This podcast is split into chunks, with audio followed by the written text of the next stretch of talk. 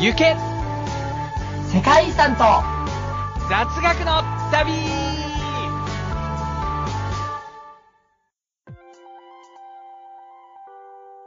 皆さん、こんにちは、こんばんは、そしておはようございます。日本に一時帰国して、またガーナに戻りました、ユースです。日本にずっといます、チャイです。ですよね。ですね。うん、ですよ。はい。いや、ユースーさん、日本どうでしたか？日本はね、すごい、うんあの、やっぱり母国だなっていう感じで、最高に良くて、めっちゃ買い物たくさんできてよかった。おー、何買ったうんですかん。えーまあでもね、結構、買うものは決まってて、うん普。通にし下着、ワイシャツ、ビジネスシューズ、うんあ。と、なんだ、日本食、うん。うんぬんかんぬんって言って、もうそれだけをひたすら買いまくるっていう。下着とワイシャツと日本食だけを買って、それを詰め込みまくる。下着、ワイシャツ、日本食、下着、ワイシャツ、薬？日本、うん。たまに薬。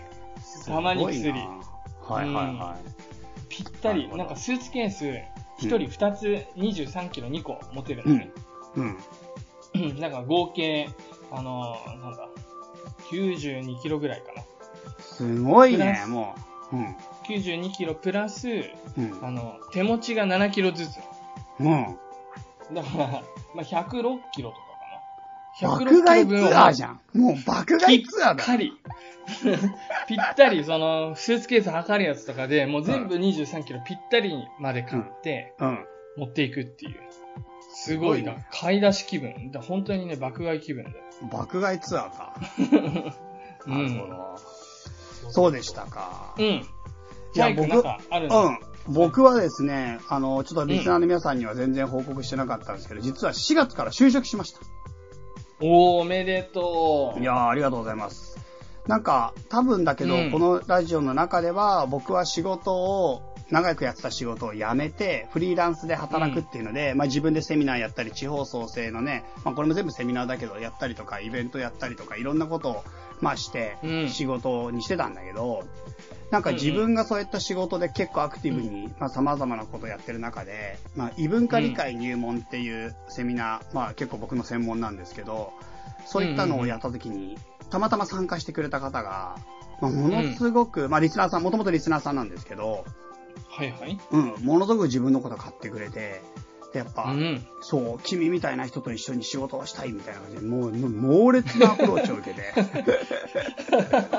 すごいね。すごいじゃん本。当にそう、まあ本当ありがたいことに、なんか俺は正直定職に就くって気持ち全然なかったんだけど、うん。まあちょっとこれから将来のこと、結婚とかそういうこともいろいろ考えたときに、まあうん確かに定職に就くっていうのもちょっともう一回選択肢としてもありかなとか、あとは、うんまあその方の熱意にもうほんとご利用しされ、うん。ううん。ん、そんではそごの利用し。ご利用しされ、そんでその職場の方、実際行ってみたらうんすげえ雰囲気良くて、なんか、うんうんうん。まあちょっと詳しいことはあんまり言えないんだけど、一応職場の半分以上は外国人なんだよね。半分ぐらいかな。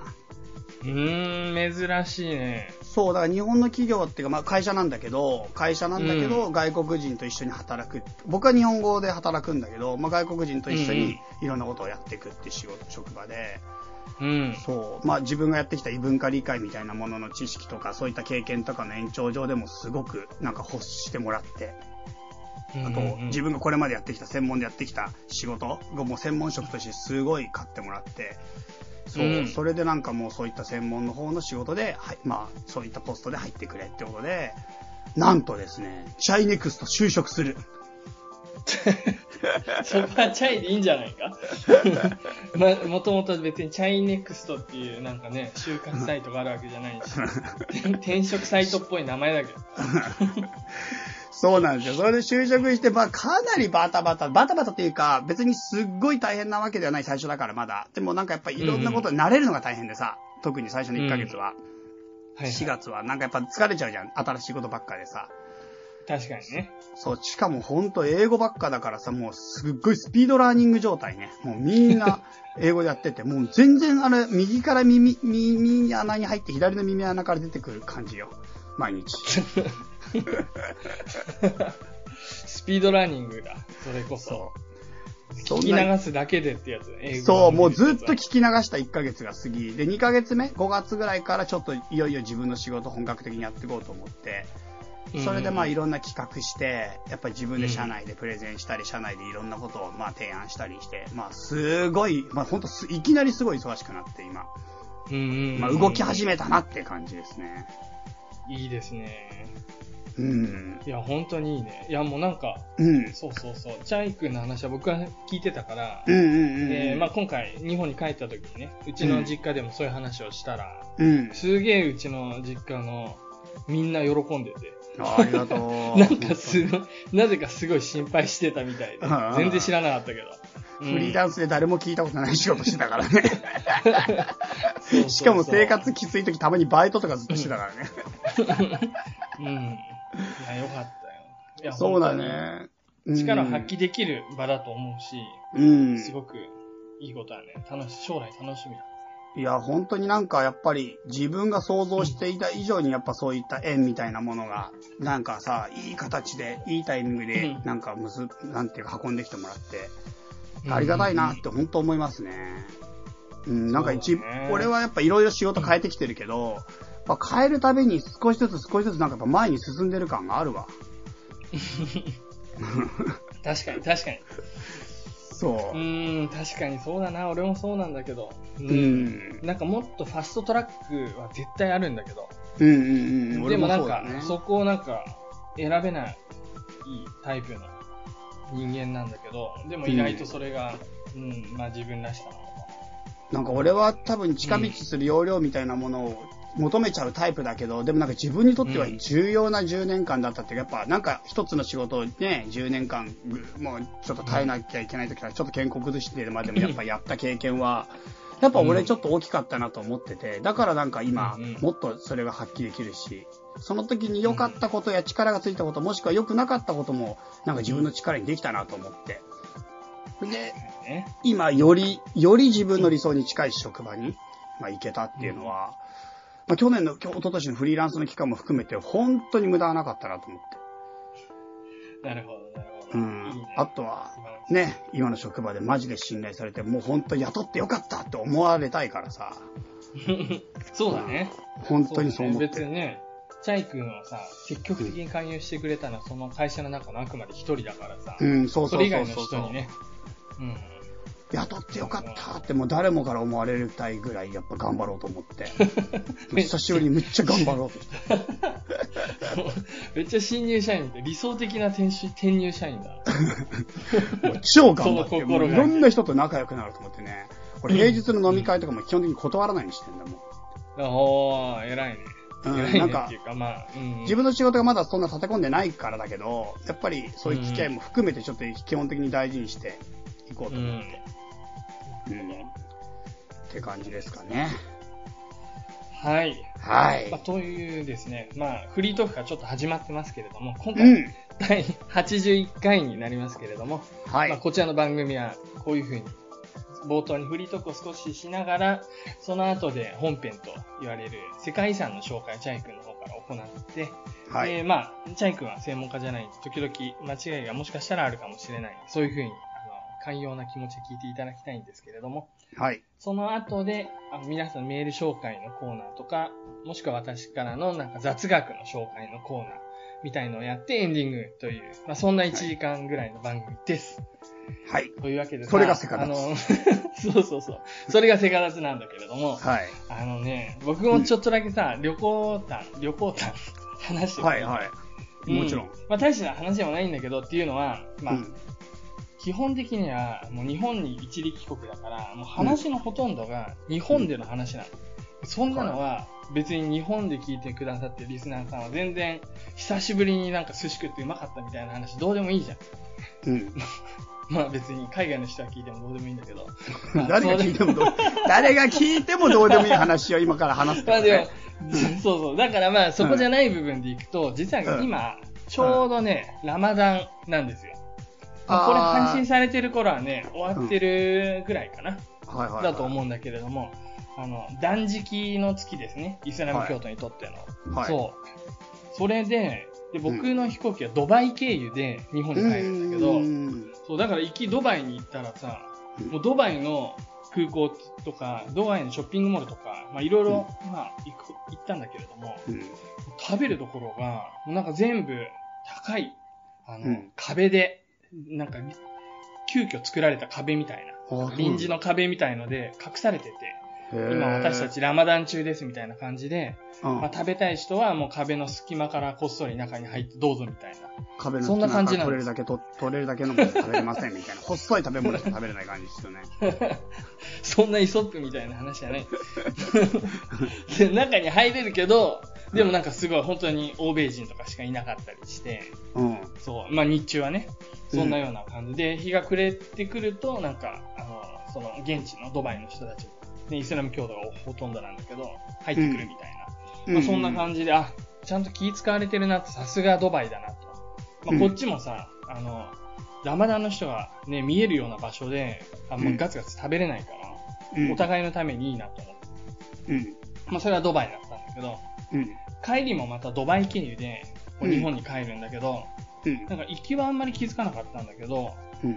帰り乗った僕の飛行機は、ドバイからガーナでい一旦止まって、まあ、ガーナで降りる人だけ降りて、その後コートジボワール、うん隣のね、コートジボワールに行くっていうフライトだったんだけれども、うん。だからコートジボワール行きの人も半分ぐらい乗ってて、で、うんその人たちはほとんどムスリムなんですよ。うん。コートジボワールがムスリムが多いから。うん。だからラマダンやってる人がまだたくさんいて、うん。で、飛行機、ね、朝7時に飛んだのドバイをね。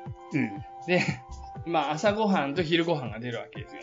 うんで、。そういう、で、時々ドリンクサービスとかもちろんあるから、うん。あの、ラマダンの人には、その、フライトアテンダントの人が、もう、全員に、あなた、その、ムスリムですかって聞いて、うん。まあ、そうだったら、あの、ラマダンシールみたいのを席のところに貼って、まあ、うんその人には食事とか飲み物を勧めないみたいな、うん。そういうサービスがね、まあ、これもエミレーツ航空だから、多分そういううんのバッチリやってるんだと思うんだけど、まあ、ドそういうバイ風になってて、ドバイ、そうそうそうそう。はい。で、まあ、で、僕の隣の人がまさに、そのムスリムの若者だったんだね。うん。そう。で、私はラマダン中だって言って、うん。それで、あの、シールを貼って、いや、そうなん大変だね、みたいな感じで、いや、でも気にするな、みたいな感じで言って飛び立ったんだけど、うん。ドバイを朝7時に立って、9時間乗ってガーナ着くのね。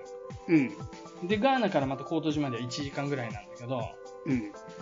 ドバイで朝7時出発だから、まあもうラマダン始まってから飛行機飛ぶわけじゃん。うん。で、ガガーナに着いてから、うん時差4時間分巻き戻しされるから、うん。本当だったら夕方4時とかになってるの。コートジボワール着いたら、もう夕方5時ぐらいで、もう、うんもうすぐ飯食えるみたいな感じなのに、うん。まだお昼過ぎに着いちゃうんだよ。おかわいそう。だから、ラマダン超長いんだよ。しかもうん飛行機の中ってすっげえ乾燥してるし、喉ああ、乾くし。そうだね。確かに。そう。だからもうすごい辛いだろうなと思って、うん。でもなんかまあ大変だねって言っててもまあ大丈夫大丈夫みたいな感じで言ってたんだけど、うん。実際こう飯が来たら、うんもうすげえ、彼の貧乏ゆすりが止まらない。ごもう俺の膝に当たるくらい 貧乏ゆすりをしてさ、うん。そう、気にすんなみたいなこと言ってて、俺すげえ気になっちゃって、もう、だから、あの、まあ、僕、もともとそんなに機内食好きじゃないけど、うあの、ん。まあ、メインの料理は食べないで、うんにして、うん。メインの料理だけあったかくてすごい、蓋開けた瞬間匂いがブワーって周りに広がるんだよね。うん。そうそうそう。だからちょっとそれだけ、あの、遠慮して、その冷たいパンとかを食べて、うんあの、彼の方にはね、あんまり食べてる姿見せないようにしたり、結局すごい、ちょっと気遣うことにはなったんだけど、まあなんか、うん面白いっていうかね、あの、一級の、僕僕のの中では、今さ、多分ピークは過ぎたんだよね、さっきのとこで。いや、これね、難しすいんだよっ。ごいはさ、ラマダンがその人だけ長くてかわいそうで止めりゃよかったんだよね。多分俺そこがピークだなと思ったんだけど、まだ持ってくからさ。ごめんごめん。いや、僕の中では、あんな大丈夫とか言っといて、すごい、あの、貧乏ゆすりしたところが、僕、う内心ちょっと面白かったんだけど、でも、でも彼にとっては深刻だから、うん だからすごい難しい話なんだよね。うん。なるほど、ね。落としどころとしてね。うん。すみませんね。まあそんなような経験でしたね。まあ、リアルにね、ラマダンを皆さん身近で感じることってあんまりないと思いますけども、うんうんうんあったまあでもら気を使ってあげてください。今のケース、イスラム的な解釈で言ったら、本来だったら旅行者、自分が旅行者の時は多分ラマダンしなくていいと思うんだよね。しかもそんな長い状態でね、断食が続いちゃうっていうのってかなり特殊な例だから、うんうんうん。なんかそこまで、なんか、なんていうかな、多分彼の心情として、真面目にやる、うんそういうのをやる、あの、守りたいと思ってるんだろうけど、イスラム的にはそれ全然、あの、そういう事情とか、あと妊婦さんとか病人とかは、ラマダンの時うんに、実は合理的な理由があれば、断食は免除できるんだよね。うんうんうんううんん。なんかそういう話ばっか聞くとさ、いや、だからイスラム教徒大変だとか、イスラム教徒になれねえな、嫌だなっていう人ばっか出てきちゃうんだけど、なんかそんなに暴力的になんか絶対にやんなきゃいけないって宗教じゃなくて、合理的な理由があれば全然そこら辺は本来は免除できる内容だから、本人があとやりたいかやりたくないかっていう意思は尊重されてるよっていうのは僕の方から付け加えさせていただきます。はい、ありがとうございます。僕もそうだと思います。はい。まあ、はいそんな感じですね。フリートークは以上になります。はい。では、本日紹介する世界遺産、行きましょう。はい。ぐ、えっと、スペインでうん文化遺産1984年登録、1994年範囲拡大、登録基準134で、グラナダのアルハンブラ宮殿、ヘネラリーフェリ宮、アルバイシン地区。うーん、長い名前だね。グラナダってパッと聞いたことあるけどね。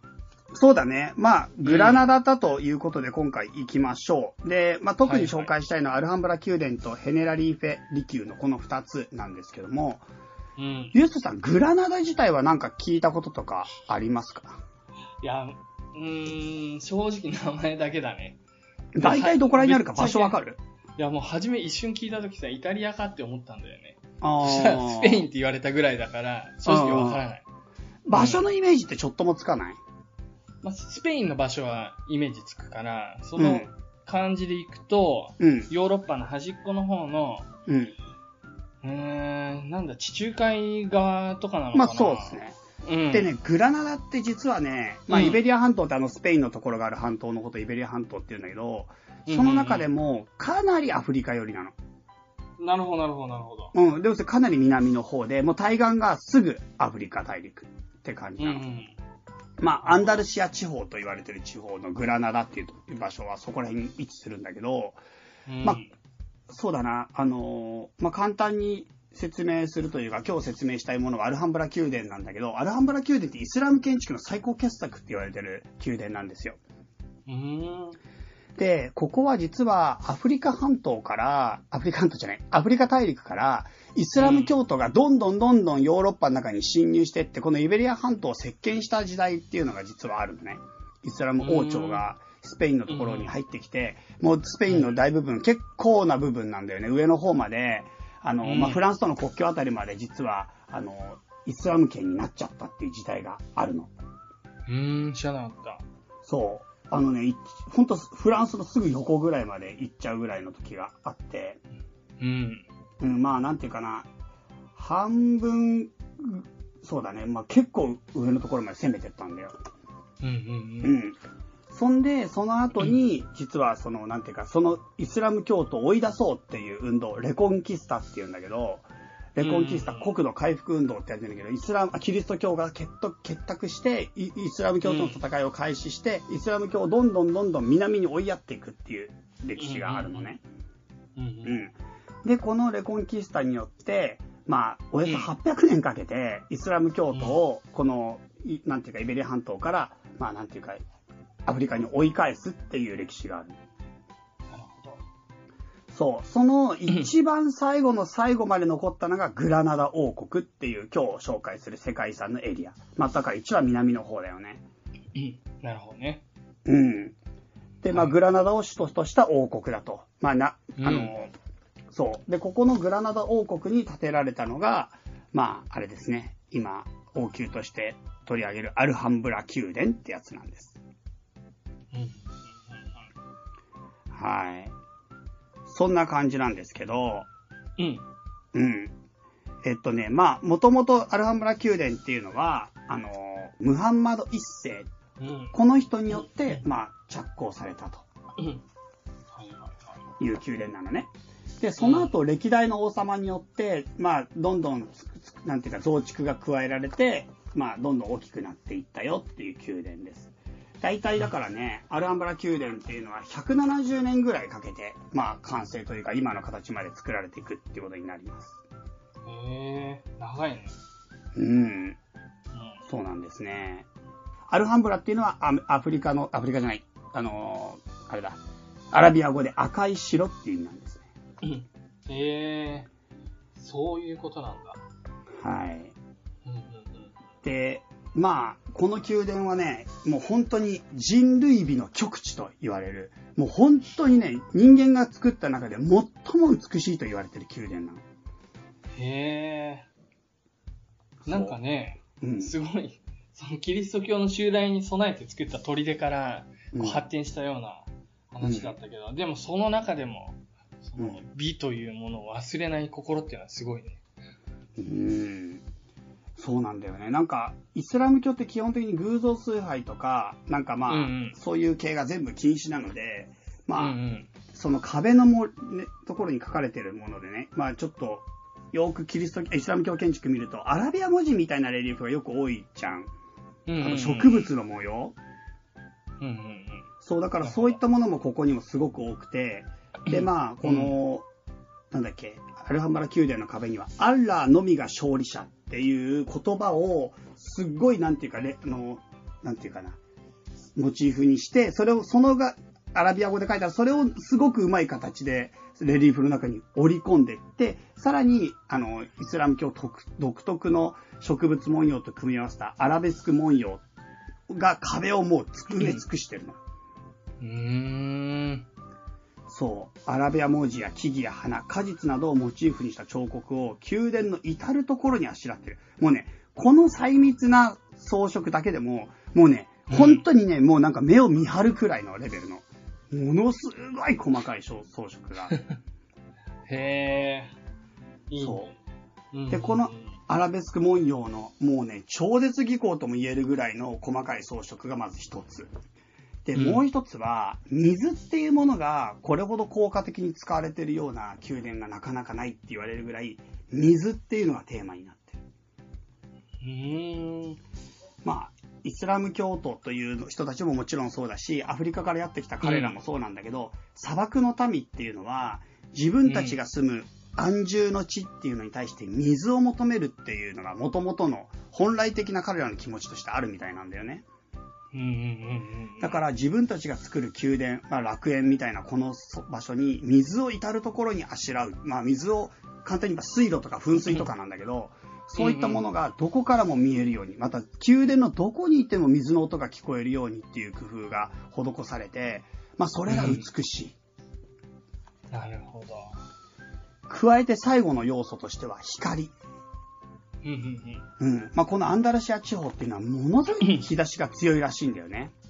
うんうんうん。そう。だからその中でこの光をいかにして柔らかく、しかも室内というかこの建物の中に取り込むかみたいなところへの工夫が、まあ美しい形で、まあ、なんていうかな、施されていて、この、なんていうかな、つ見た目が涼しいと感じるぐらいの白や青のタイルとか、まあ、漆喰やね、化粧漆喰に施されたアラベスクの文様、透かし彫りの窓や天井、星型の明かりからこぼれる落ちる光なんかが、もうね、うん本当に神がかってるんじゃないかっていうぐらい美しい影を、と陰影を室内にもたらすと。うーん。そう、だからアルハンブラ宮殿は、テーマは光と水とアッラーへの信仰心。もうイスラム美術の結晶と言えるっていう話なんだよね。はい。まあだからこのあまりにも美しいアルハンブラ宮殿を14世紀のイスラム人イブン、イブン・ザムラクはこう言っている。出た。うん。比類なき美しさに匹敵するものを見つけるのは、アッラーですら難しかろうと。まあ、このアルハンブラ宮殿に、もう被験するのは、ものを見つけられないと。アッラーですら。それはすごい言いようだね。だってアッラーが最高だと。全知全。能のアッラーですら、ここまでのものを見つけることができないのではないかっていうぐらいの、もう人類美の極致と言われる宮殿なんです。それはもう本当に名言を言おうとして言ったやつだね。狙って言った。いや、でもね、荒野宮殿本当にすごいよ。本当にだよ。俺も行ってみたいと思ってまだ行けてないけど、本当に多分桁違いの宮殿ですよ。なるほど。うん。なんかさ、はい。やっぱセカダツとかやってると、うんこう、すごい建物って、うん世界中にあるんだなって思うんだけど、うんうん。本当にガチで、うん。ランキングじゃないけど、うんまあ、ランキングか。まあ、これはランキングすごいっていうのをつけたらどこが1位なんだろいや、でもアルハンブラは多分相当なレベルに行くと僕は考えてる。い自分が行ったことないから何とも言えないけど、うんただこれもう写真だけでもちょっと度が過ぎてるもん。なるほどね。そう。そっかそっか。まあ、ライオン級っていう、まあ、うん間があるんだけど、そのライオン級は中庭には十字に水路が走って中央に配れ配された12頭のライオンの像の口から水が流れ、宮殿に涼しげな水音を響かせていると。中庭を囲むのは124本の白大理石の列柱。で、うん宮殿屈指の美しさを誇るライオンの中庭は完成当時沈む庭園と呼ばれていたと。なん、なんで沈むんだろうね。なんかまあ、十字の水路を除く地面がじ、うん今より低い位置にあって、そこに花が咲くと地面は花の絨毯を敷き詰めたように見えたんだって。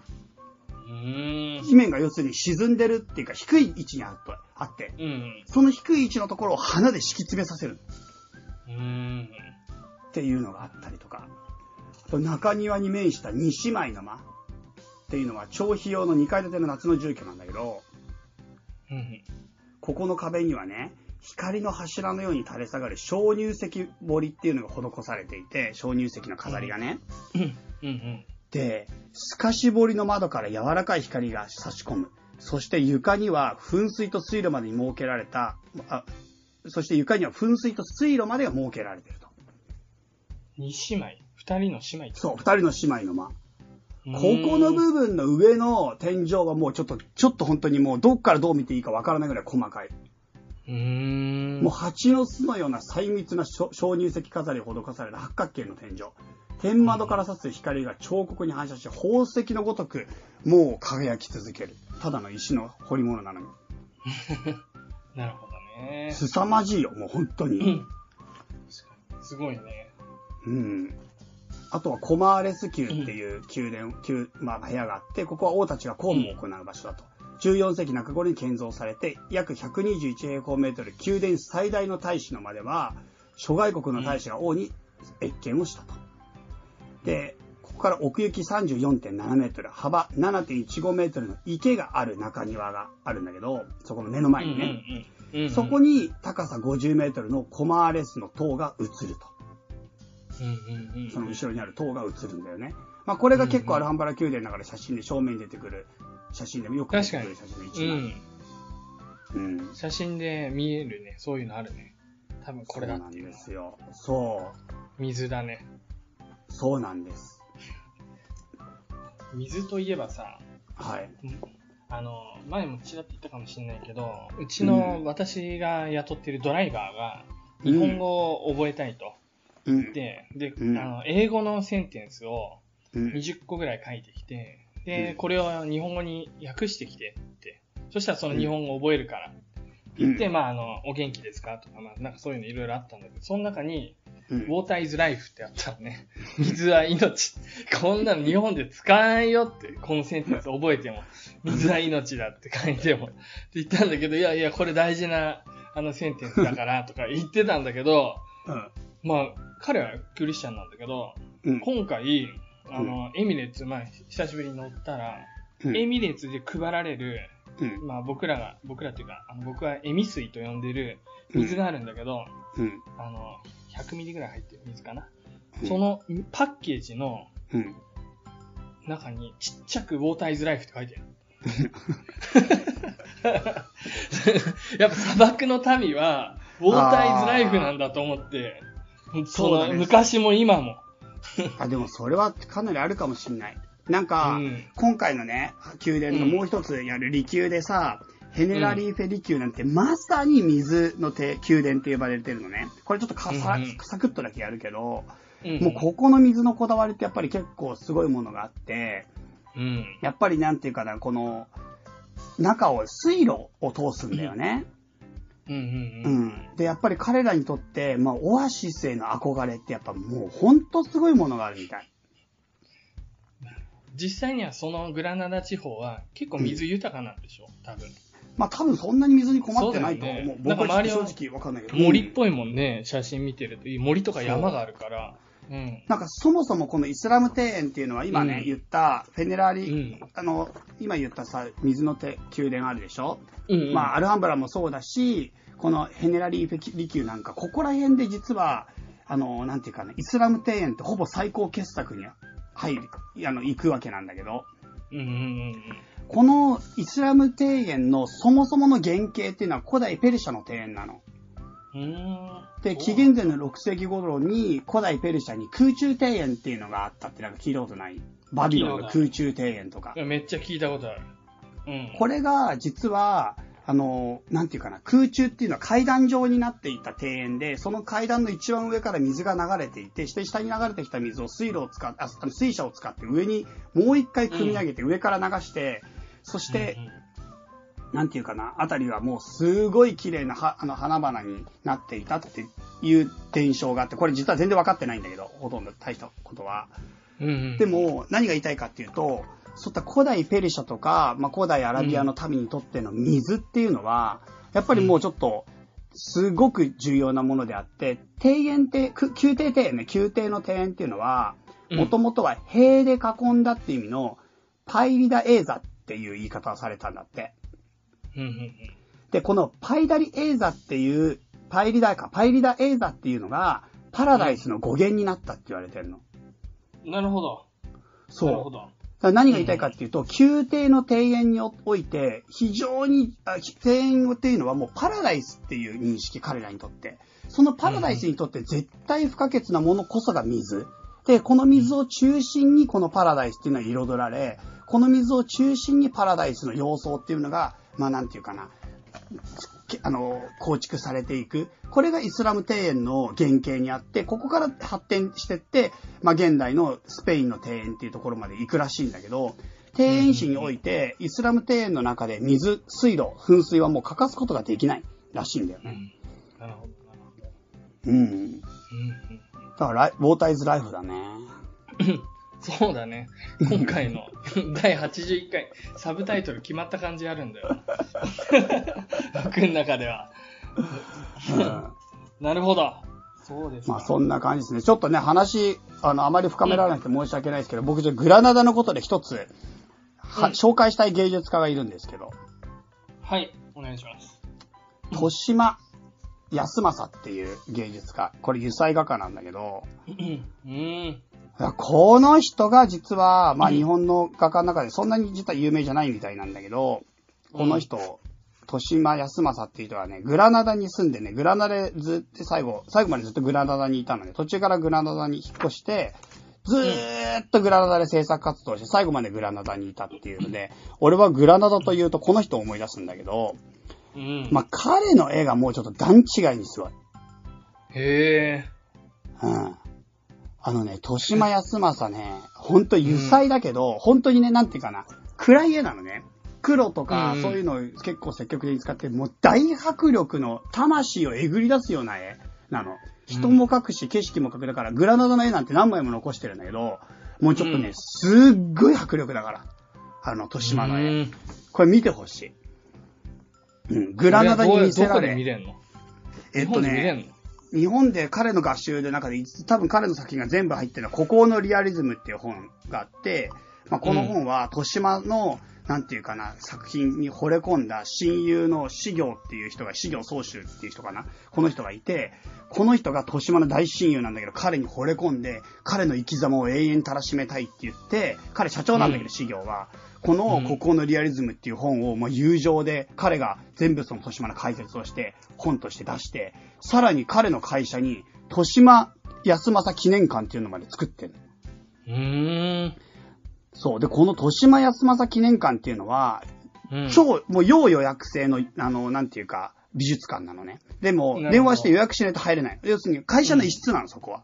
うんうんうんでも、ここマジで行く価値あるよ。すげえよ。ほんと本物の絵が全部、豊島の本物の絵が全部そこにダーって展示されてて、その一点一点の迫力がちょっともう普通じゃない、マジで。壮絶だよ、壮絶。しかもその壮絶さをし親友としてこの世に残さねばならないっていう資料の思いによって、かろうじて残ってる作品群だから、なんかもう、すごいやつがいるって思うよ、本当にもう。うん。いやーじゃあちょっと俺も今のうちからタムの音源とかをうんちゃんとキープしとかないと、タムがどっかで朽ち果てた時に、うん。俺がそれを世に出さないといけないってことだな。そう、だから、豊島康政に対してのそのうん文章とかもいっぱい書いて、彼がその彼の、あの、資料が彼の作品を収集して亡くなった後に、うんうん。そしてそれを全部、なんていうか、カビとかもすごい入ってたらしいんだけど、そういうのも全部直して、飾れるものをどんどん飾ってって、豊島康政のその画業をこの世に残そうっていうややってる。うーん。僕はここ、ちょっと好きね、もう予約して個人的に行ったけど、本当に皆さんね、電話でね、予約してば行けるからね、めっちゃいいっすよ。わかった。ありがとう。面白いね。という、んまあ、凄まじい生き方をした豊島が、もう惚れ込んだ街がグラナダなの。うんうんうんまあ、キリスト教圏、スペインって結構強いカトリック圏なんだけど、あ、そう。その中でも、そう、イスラームの匂いを未だに残していて、それこそ異文化がもう芳醇に咲き香った土地なんだよね、そこら辺のグラナダ地方っていうのは。その中でそれぞれの文化がすごくいい形で融合した歴史があったり、もしくはお互いがせめぎ合った歴史の中で、もう卓越した形で研ぎ澄まされて残った一つの美の結晶がアルハンブラ宮殿だから、もうね、うん。このアルハンブラ宮殿を見て、そして豊島の生き様を聞いて、そして豊島の絵を見て、スペインに、グラナダに思いを馳せてほしい。いや、すごいね。本当になんか友情の話から歴史の話から、もう、行ったことないし、まあ、スペインのは飛び行く気がなかったけど、ちょっと興味を持ちました。もう住みたくなったっしょ住みたいっしょ近いよ、アフリカから。対岸だもん、対岸。グラナダ、グラナダ住んだ方がいいっすよ、本当に。本当。住もうもうかな。住みな、住みな、グラナダ。あの、ちなみに、豊島は、うん。奥さん日本に残してグラナダで一人暮らしだから、ずっと。最後まで。それは絶対でき長ない。男と。それは、奥さんをガーナに残して、ユッスはグラナダに住んだらいいと思う、俺は。その理由が何なんだ、俺の場合。画業そこまででき、る画業だよ。画業か。俺の画業。落書きみたいのしかしたことないけど。なるほどね。やはい。すごい。世界、まだまだありますね。面白い世界遺ね。いや、ほんとう、そんな感じでした。行ってみたいはい。はい、じゃあ以上世界遺産のコーナーでした。たチャイペディアとゆす袋のコーナー。はいはいはい、はい。はい。こちらはですね、ウィキペディアよりも詳しく、わかりやすく、えー、なんだっけな、ヤフー知恵袋よりも親切に皆さんの質問に答えていこうというコーナーです。たまに親切じゃない時あるからね、ユッスの返答がなんかも なんで俺なんだよ。一緒だよや。いや、違う違う違う。ユス袋だから。袋はユッスの方だから。チャイペディアの方はチャイナ。責任を持ってるみたいな。あ、そういうことなのね。そうよ。まあ、行きますけれども、はい。えーチャイさん、ユッスさん、はじめまして。ペンネーム、マッチ。と。マッチさん、はじめまして。49歳男性です。おう、ちょっと、年上の方ですかね。うん。はい。セカダツは土日に海に遊びに行く車中で楽しく拝聴させていただいております。へえ、か往復っこいい。2時間、往復2時間ね。片道1時間ってことかな。往復そうです2時間の運転中、面白い話を聞き、居眠りしそうになることが激減しました。おう、よかった。安全に、安全に貢献できてる。さて本題ですが、私には今年度大学受験を迎える娘がいます。うん。専攻は外国語学部を希望。おう。英語以外の外国語を学びたいとのことですが、何語を学ぶかはうん迷っているようです。なるへそ。うん。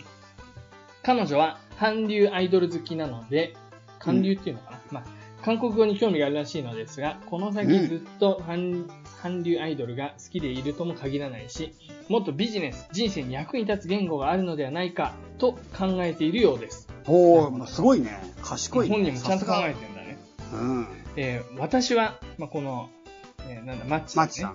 大学生の時にヨーロッパ旅行をした際に、うん中国、台湾、マレーシアの方と英語と筆談で話した経験があることから、あびっくりした。俺、英語で、英語の筆談かと思っちゃって、なぜ、なぜ英語で筆談するって、難易度高くなっとるだろうって今一瞬思っちゃったけど、英語と漢字の筆談だね。ああ、なるほどね、なるほどね。うん筆談で話した経験あることかはいはいら、はい。韓国の方とは英語で話せるので、韓国語は趣味として第三言語、外国語で勉強すれば良いのではないかと思います。はい。海外旅行、ビジネス等で多くの人と話せる、コミュニケーションを取れる言葉は、英語の次は何語でしょうか、うん。第二外国語のおすすめは何でしょうか、うん。えーちなみに、マッチさんも考えてるね、真剣に。個人、マッチさんの個人的なイメージとしては、フランス語はフランス、西ヨーロッパ、アフリカで喋れて、うんスペイン語だったらスペイン、西ヨーロッパ、あと中南米で喋れる、はい使えると。で、中国語であれば、中国、韓国、モンゴル、マレーシアうん。というような感じで、まあ、そういうような感じで使えるので、まあ、より多くの人とコミュニケーションを取るという観点では、英語と中国語の組み合わせが最強なのではないかと感じていますとうん。いうことなんですけれども、さあ、セカダツいかがでしょうかということなんですけれども、セカダツのお二人は何をあ、第二外国語の娘さんにですね。そうそうそうそうそはいはいはい。う。まあ、自分の娘だと考えても、どういう、うん何を進めるかってことだよね。僕に聞いちゃうんですか、それを？じゃあ僕先に言おうか。あのね、中国はね、確かにね、はいい、いと思います。あの、すごくいいと思います。中国の時代になるので明らかに。うんあ。の、うん。ぜ確実にいいと思います。ただ、まあ一方で、中国語喋れる人はもう中国中にいるし、中国人も結構ね、まあ英語喋れる人もどんどんこれから増えていくだろうし、っていう意味で言えば、まあさらにちょっと、あの別の選択肢としては、あ別の選択肢としては、意外と、まあ、面白いのは、まあ僕みたいにちょっとアフリカにすごく興味があるので、アフリカをやっていく上では、まあ、フランス語と、あとポルトガル語ですね。ポルトガル語？この、ポルトガル語は実はアフリカの中でも、モザンビークとか、うんあとね、えっ、と、タンザニアも一部そうかな。それと、あとカーボベルデとか、この間行ったサントメプリンシペとか、まあうん、ポツポツポツと5か、5、6カ国確かアフリカで、それを、あの、主要な言語としてる、ポルトガル語を主要な言語としてるところがあって、そこはどこも、まあ、ポルトガル語喋れる人ってすごく世界でも少ないし、うん。とっても需要があるところですね。で、うん例えばモザンビークとかって、まあタンザニアもそうなんだけど、うんあそこって海超綺麗なんだよ。アフリカの東側って海すごい綺麗なうん。の。もう、なんか皆さんが憧れる南国ビーチのそれなんですよ。うん、で、魚とかも超美味しくて、新鮮なもうマグロとか、もう毎日こう取れるような場所がたくさんあって、うん、で、かつ、あの、ナーとか、まあ、ケニアとかもそうだけど、ケニアなんかね、すあの、東アフリカの上の方はものすごく、あの、サファリパークとかが充実してたり、大自然って感じだし、下の方に行けばナーなんてもうほとんどヨーロッパみたいなところだし、しかも物価が安い。だから、うんモザンビークの地図を見てもらえばいいんですけど、マジでね、すごい住むには素晴らしい。というか、まあ仕事で行くには素晴らしいところだと僕は思っていて、ポルトガル語やっときゃなって正直、今思いますね。だから、ポルトガル語、フランス語、まあフランス語はね、セネガルうん。そういうところっていうのは、まあもし娘さんが、そういうところにまだね、多分全く興味ないと思うんだけど、あうん。の今後関心を持つようだったら、別にね、第三外国語でもね、全然ね、趣味じゃないと思うんだよね。もう仕事で第三外国語ぐらいまで喋れるっていう人がどんどんこれから出てくる時代だと思うので、うん。第三外国語でもいいからやったらいいと正直思いますね。で、はい。チャイ君はどうですか？いや、僕はもうそれトルコ語だと思うよ。ちょっと待って、ちょっと待って。チャイ、トルコ語やった方がいいと思う。トルコ語じゃい。ないだろう。トルコ語は俺ないだはろう。、俺はト思ったけど、いや、俺は考えたんだけど、これね。う。まず、外国語学部に専攻行くってことは、俺その外国語学部でしか勉強できない言語を選ぶべきだと思う。だからまあまあ、言いたいことはわかる。外国語独学しできないやつってことだよね。そうそうそう、独学がかなり難しくて、専門的な教師がいるんだから、かなり、うん。そういう意味ではニッチなものを勉強するまたとないチャンスなんだよ。だから、うんうんうん。さっき言った中国語とか英語とかいろんなあフランス語とか、確かに人、いろんな人とコミュニケーション取れる有利さはあるし、まあ、一般的には有利だと思うけど、でうんもそれって逆に言うとそれだけライバルっていうか、ニッチじゃない分、うんライバルはめちゃくちゃ多くて、組み合わせとして一般的すぎるなと思って、英語と中国語。なんか変な話、英語を話せる中国人なんか、まあ、もうゴロゴロいるわけよ、中国人。中国人がいっぱいいるから、その分。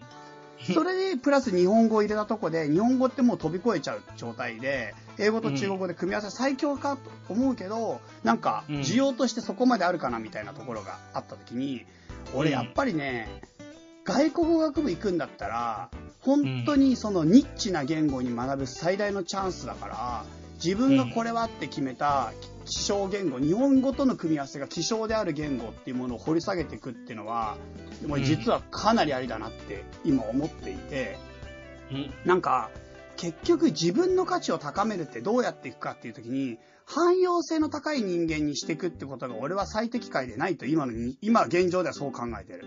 どれだけレアな存在になれるか。自分の価値が高めるっていうのはもう大体不可能な存在に自分がどれだけ近づけるか。その時に自分自分が日本語との組み合わせが最もレアなケースを選びやすいのが外国語学部だから、うん。まあ、日本語とトルコ語が超レアって正直今僕トルコ語の中にいる感じでは思えないのはトトルコ人が日本語意外に喋るから。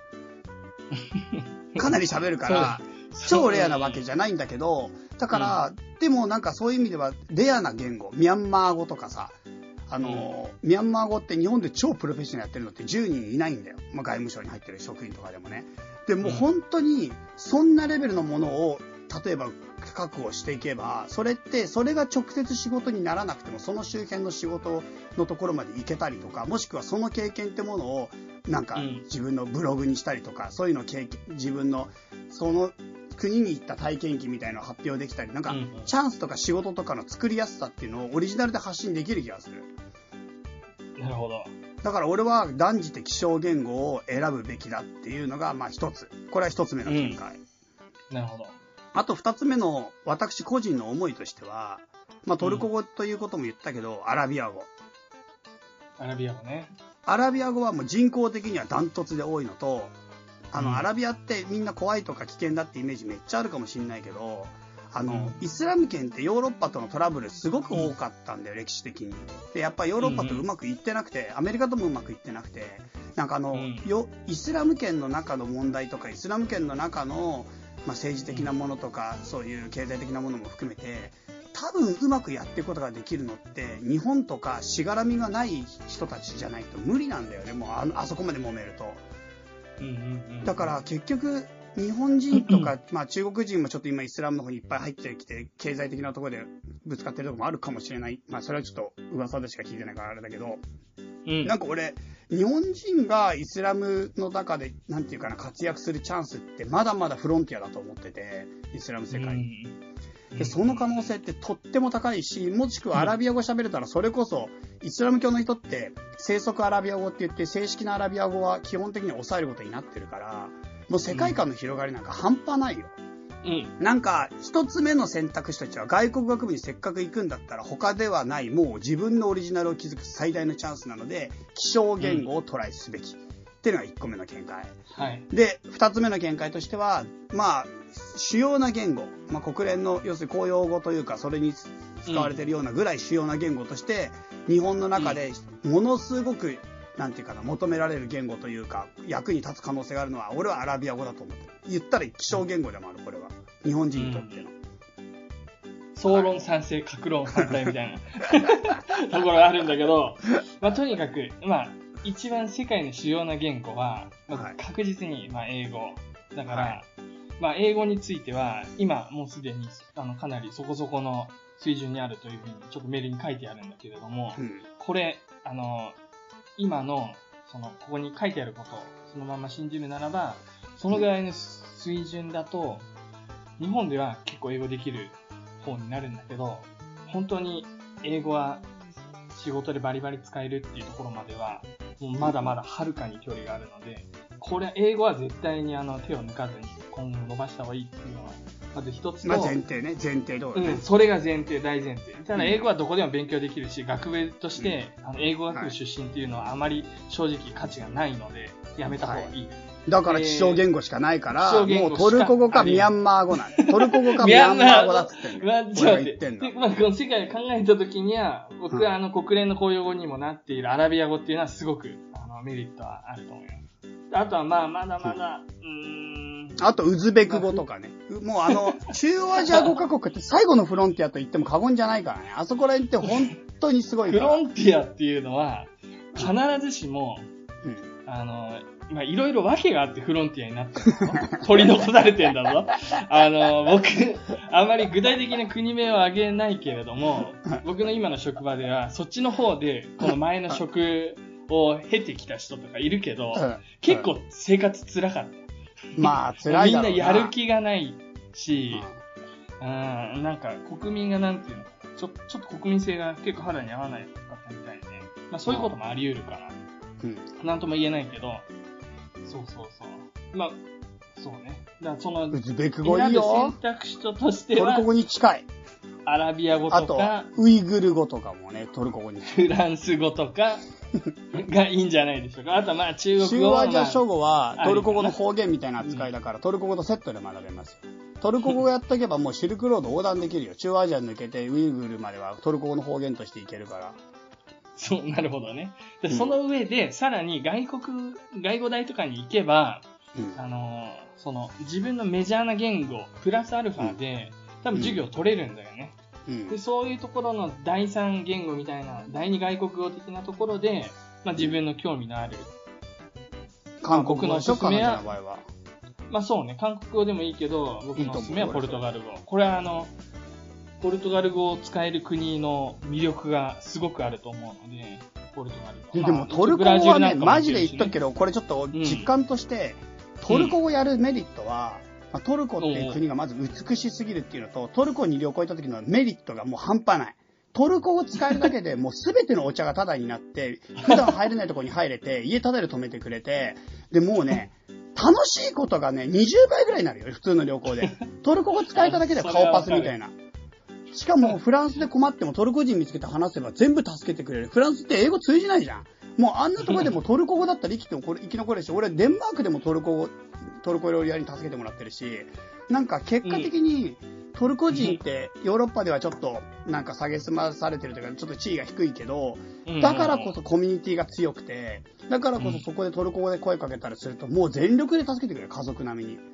なんか気象言語の強さって多分それで、その気象言語の人たちが、ものすごい勢いでなんか、まあ、助けてくれることが多いと思う。だトルコ語俺やってよかったと思うよ。本当にう、ん。本当にトルコのあの豊かな土地であれだけの、なんていうかサービスがもう必要以上に受けられて、みんなと仲良く生活できて、しかも海外旅行でも、ピンチの、マジでピンチの時はトルコ人が助けてくれる。うんうんうん。だって、東京の赤坂だってスープただいなんだよ、トルコ語喋ったら。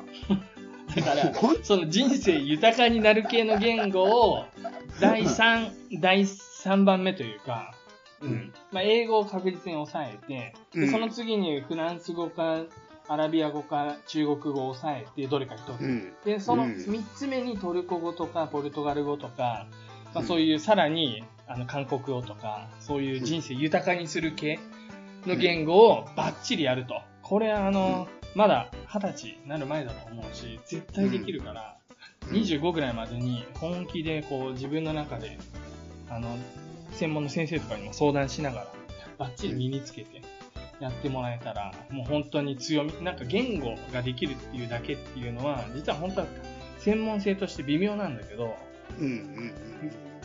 正直ね、なんかうんもう特別になんか統計ができるとか、ものすごい工学に強いとかに比べると、本当は弱いんだけれども、でもそれだけできれば、かなりの強みになり得るので、うん。それはおすすめです。すげえ話したな。マッチ。長えんだよ。いや、だから俺がトルコ語で結論付けようとしてんのニュースが意外に噛みついてきたから、長くなっちゃったんですよ、事前にチラッと本当に30秒ぐらい打ち合わせした時、アラビア語で行こうって言ったじゃねえか。俺。いやいやいやいや。なんでトルコ語って出てくるの？次だよ。トルコ語の次に決めて、俺はもうトルコ語って決めてんのに、その次だったらアラビア語かなって話や。俺に喋らせるしさ、もう、チャイが最初に喋ってアラビア語だって言えばもうそれでもう俺もそうだなで、もう終わってたんだよ。いやいやいやいや、大丈夫 まあ、いいでしょう。はい、はいマッチさん、えー、娘さんご参考にしていただけたら幸いです。さあ、はい続いていきますよ。はいラジオネーム、おふくろさんです。えー、来週、息子が10歳の誕生日を迎えます。うん。誕生日プレゼント何が欲しいと聞いてみたところ、うーん、もう10歳だし、ちょっと大人っぽいものがいいな、と返ってきました。面白いね。はいすごいね。息子は動物を見るのが好きで、あと本を読むのも好きなようです。うん。チャイさん、ユッスーさん、息子に何かおすすめの職業はありますか？なんだこのおふくろ。すごい、お飛び飛びじゃん。話が。質問がジャンプしたんだよな。絶対誕生日プレゼント何がいいかって話。俺もそうだと思う。絶対におすすめの本だと思った。最後。決まってんのかなそっちについては。もう、実は。だからもう、その話はいいと。動物好きにおすすめの本はちょっとあったんだけどね。え、なにそれ？一応教えてよ。地球動物図鑑っていう1万円ぐらいする大きい図鑑。地球動物図鑑。うん。ええー、面白そうでも。そう。いいですよ、あれ。大きいけど。なるほど。いや、図鑑は僕も大、大大好きで、鳥と昆虫と、うん。あと恐竜と、まあ、そんな持ってんの？うん、あの子供の時持ってて、もうめっちゃもう、200回ぐらい読んだもん、本当に。すごい好きだ100回読む200子供の時暇だからな、子供。まあいいや。まあそんな感じで、まあ図鑑もあれだけど、職業どう？まだわかんないよね、ちょっとさすがに。いやー、もう全然なんかヒントなさすぎるでしょ、その中に、なんかメールの中に。動物を見るのが好きで、あと本読むのも好きっていうのがだけがヒントでしょ。あとは、まあ2030年とかに大人になるっていうことだから、まあそういう意味では10年後だから相当 AI とかいや、これだからさっきの、そんな話になっち大学大学生の女の子にも通じるけど、う。うん俺。ね、今ある職業から職業を選ぶって感覚がある時点で多分乗り遅れると思う。うんうん結局自分の持っている最大限のサービスを自分が提供できるっていうスタンスで自分がやっぱ新しい仕事を作るぐらいの気持ち、それは企業に入るときもそう。自分はこの企業に入るときにこういうことをできるっていうのをプレゼンして一つの事業部を起こすぐらいのメンタリティとかバイタリティないと、俺多分もう無理だと思う。なんかそれぐらいもうサービスは多様にニーズは広がっていく中で、やっぱ新しいこととかもっと言ったら、その、うん。なんていうかな、まあ新しいサービスを作っていかなきゃいけないし、あとはやっぱ AI とか機械がどどんどん台頭してくる中で、自分しかできない価値っていうのを自分が自ら提供していかない限り、いつだってリストラの危機だよ。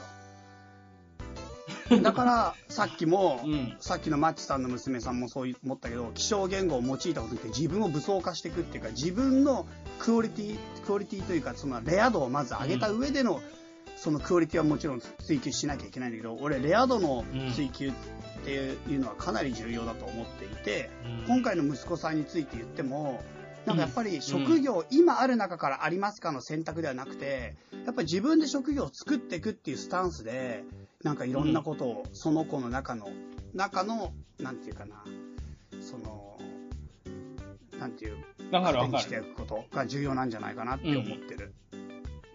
そうですね。でも、あの、多分、今のうちから、なんかそのチャイのスタンスっていうのを子供がはっきり理理解するっていうのはすごく難しいことだし、かうん明確な目標っていうのが、な世界のし、なんだ、社会の人がどんなニーズがあるかとか全然思いつかない。まだそういう。え、だから自分がやりたい。いことじゃないの、まずは。うん。そう。だからまあ多分何かしらの目標はあっていいと思うんだよね。今、今ある職業の中で。うん別に。うん。でもその中で、その、どんどんどんどん社会が、こう、今、激動の時期にあるっていうことで、まあ、いろんな新しいものにチャレンジする機会であったり、まあ、うん。その子供が、その今やってること、頑張ってることを、まあ、他のことに振り向けることになったとしても、それを応援するような姿勢であったり、なんかそういうのが必要なのかもしれないですね。なんかこれ職業とは関係ないけど、俺は伸ばすべき力の最大のものはトライアンドエラーの精神だと思っているんだよね。ああ、いいね。いいね。それ今一番失われてるね。うん。そう、結局トライしてエラーして、うんトライしてエラーしての、このエラーってやっぱり子供であればあるほど学生であればまだ許される。もちろん大人やっても本来許してあげなきゃいけないことなんだけど、って思ってるけどうん俺は。うんでもこれをやっぱり挑戦して試して挑戦して試して、その中からその状況における経験を積み重ねて最適解を見出すっていうのが、やっぱできるようになっていかないと、なんか本当の激動の変化の時代には絶対順応できない。最初から正解一発当てるなんて無理。うんうんうん。いや、うんみんなそうだよね。結局失敗を恐れてるよね。そう。まあ、結局やっぱりそうなんだよね。コストパフォーマンスとか、なんか、そう。最適能解みたい率的のを、そう、能率性とかさ、そういうなんか時短とかさ、うんそんなんじゃねえんだよ。そうなんだよね。もう数打っていくしかないんだよ。それでやってく、やりたいことやっていくってこと。それが僕のフリーランス時代のテーマだったけど、トライアンドエラーでやれることをやってみようってことで。でもそれがあって、まあ結果的に今就職したけど、やっぱ繋がってると思う。その生き方っていうのを買ってもらったと思う。うんあ、やっぱそういうこと言えるのもチャイが今ちょっと繋がったから言えるな。本当によかったよ。だから俺がエラーのまんまだったら誰も信用しないってことでしょ？俺がそうそうそうトライアンドエラー、エラー、エラー、エラー、エラー。いやでもね、そんな風になんないなってんの、人生は。あのね、俺本当にね、だからそのエラーしてるやつって絶対馬鹿にされてるし、立つてなくて立場ないけど、でもね、やり続けてれば絶対ね、そうなんないなってると思うよ。諦め続けなければやっぱりなんか貫き通せば先に開けるから。うん。うんそうだね。だから僕はそういう意味ではその希望は失わずにこれから先もね、まあ社内だけどトライアンドエラー繰り返していこうと思ってるけど、うんいや、多分エラーしてない人って、どっか人生のどっかで大事な場所で絶対エラー一度はあるから、そこ乗り越えられないよね。下手すりゃ。だから、それは重要ですよ。しかもしくはさ、大体一つの大きなさ、エラーを隠そうとして、うんより重大なエラーを起こして、うん社会問題まで発展して、結局会社クビになるみたいな、そういうニュースよくあるけど、うん。マジでそういう人っていると思うし、それは本当にやっぱ、エラーを許さない環境であったり、それが自分自身エラーを許さい。ない環境については別の次元だけど、マジで怒りを感じてるけど、本当にこの社会がエラーを許さなすぎるってことについては、もう許せないぐらいの怒りを感じてるけど、でも、うん、恐れるな本当そう。本当激動の時代だから。誰も答え持ってない前提だから。いやもう本当に今のさ、本当うん不登校とか引きこもりとかのさ、うんまあ、数だよね。人数がもう信じられないうんうん。数に。最近ドキュメンタリーとか見てると、日本、いえ、こんなことになってんの？もうなんていうか、70万人とか60万人とか、なんかうんいるんだよね。もう子供、お子さんだけで。小中学校ぐらいだけで。半端じゃないまあ、おそう。でもなんかそういうのって本当に昔だった典型的エラーだったから、うんでもそれが認められないっていうことの苦しさが、限界に来て、今こういう状況になってる。息苦しさ。なんか寛容じゃないよね、うん社会がね。そうそうそう。本当にそれは悲しいことだと思う。この問題に本当にね、一つどういうふうに向き合えるか、どういうふうにあの転換できるか寛容な社会を作る、すごく一つ大きな試金石本当そういう意味では、セカダツに来てる皆様、ね、マジで優しい。本当に。マジで優しいみんな。この前もね、チャイチャイ会やった。おチャイチャイ会やった時もね、来てくれたんだけど、うんもう初参加の人も3分の1ぐらい初参加だけど、おーおーマジでいい人ばっかで、もう今更だけどいい人ばっか来るね。本当にね、い素敵なこと、世の中いくらでもいいなと思って、なんかやっぱりさ、うん世知辛すぎて世の中が世知辛いから、辛いから、うんなんかもう、なんかもう諦めそうになっちゃう時あるじゃん。悪いやつばっかとか、みんな自分のことばっか考えてんだなって。うんうんうんうん。時々ねね、思うねそ。んなことない。そんなことない。本当にいいやつはいるけど、埋もれとる。みんな埋もれとる。埋もれとる会と。か、チャマキャンプとか、チャイチャイ会に来るもん。埋もれてたやつが。いいやつが埋もれとる。ちょっとなんうん今回の副タイトルそっちにしよなんでタイトルばっか考えてんの。う。まあそんな感じです僕はけれども。そう、んそういうことで思いますよ。トライアンドエラーでいろんなことやってみたらいいさって思うよ。って話。うん。おすすめの職業はトライアンドエラーです。はい。続きましやてべ、さらに行かしてもらいますよ。え、マダガスカルさんからですけれども、マダガスカル聞いたことあるな。これね、ごめん、あの、一応、チャイペディアというス袋のコーナーなんだけど、宛先が、まあちょっと報告的なやつですね。チャイさん、ユースさん、こんにちは。昨年の12月頃、2018年かな？に、はい好きな人に彼氏ができてしまった。どうしましょう？と相談させていただいたマダガスカルです。それ俺とユスが意見が一致したやつじゃなかった。激、そうだね。かなり激論を交わして、うん。もう気持ちを整理するためにっていうやつだったね。えあの後結局アドバイス通り気持ちだけを伝えて、お互いに LINE を消すことにしました。ああ、そういうことなんだ。うん。で、その代わり手紙で年に1回年賀状だけでコンタクトを取るという不思議な関係に落ち着きました。かっこ笑い。すごいな。不不思議だ。ね。確かに。うん。約束したのが不思議。これ守られんのかな？ずっと守られんのかな？それをど、い何年守られんだろう？まあいいや。えーその後、いろいろありまして、今の仕事で出会った、あ、仕事決まったんだね。仕事公務員目指してるって話なんだっけ？あ、そうだったかも。よく覚えてるな。さうん、すが公、務員試記験。憶がないユッスーさんが、よく覚えてる。偉い。うすうん、これ間違ってたらごめんね。で、その後いろいろありまして、今の仕事で出会った取引先の人とお付き合いすることになりました。へー人生何があるか分かりまませんね。かなり落ち込みましたが、本当にお二人のお話救われました。これからもずっと応援してます。セカダツ最高まだかやったーじゃん、まだかよかったね。やっぱでもそういう意味では前の人とうまくいかないことに意味があったね。そうだね。でもなんかそこで誠実な恋愛をしてきたということが次に繋がったんですな。確かに。うんやっぱり、うん誠実な恋愛を重ねたやつに未来は必ず開かれるよ。そうだね。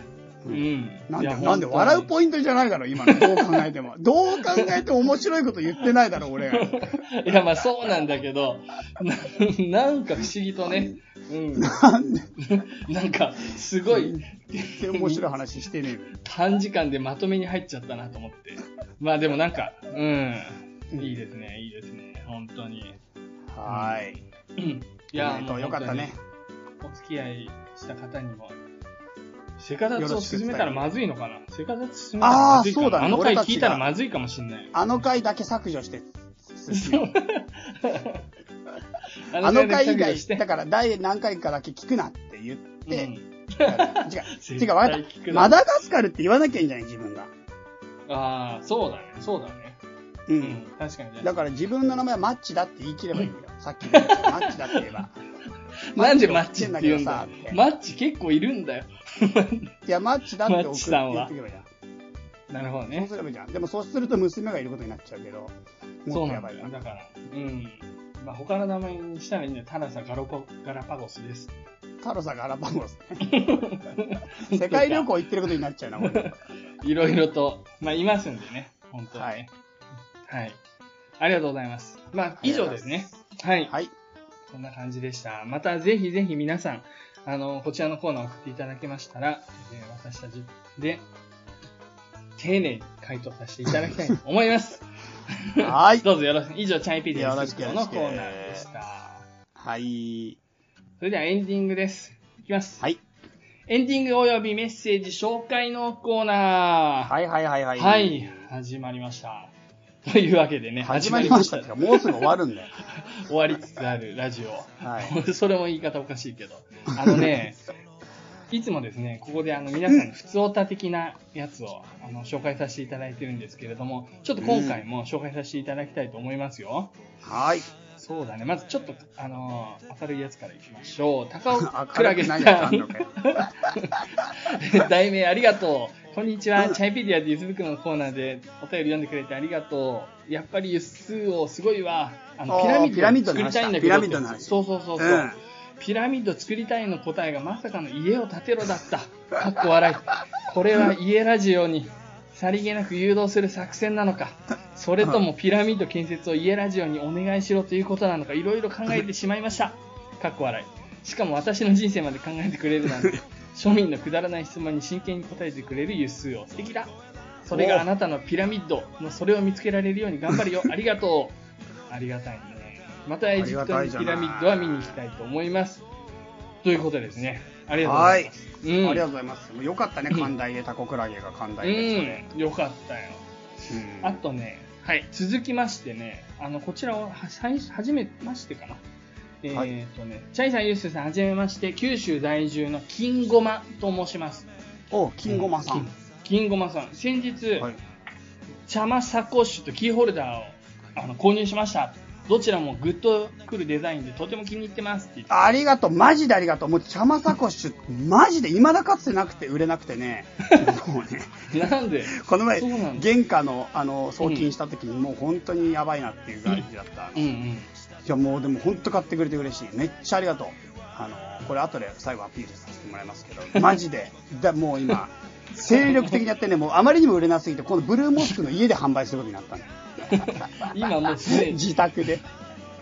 バッチリアピールされてますから大丈夫ですよ。はいえ金ごまさんね、それでいつも楽しい番組ありがとうございます。こちらこそありががとうござい。半年ほど前にセカダツに出会い、それ以来、通勤時に楽しく拝聴しています。第1回から聞き始め、今は第65回、軍艦島の回までたどり着きました。あーすごい、あそうね。ですか。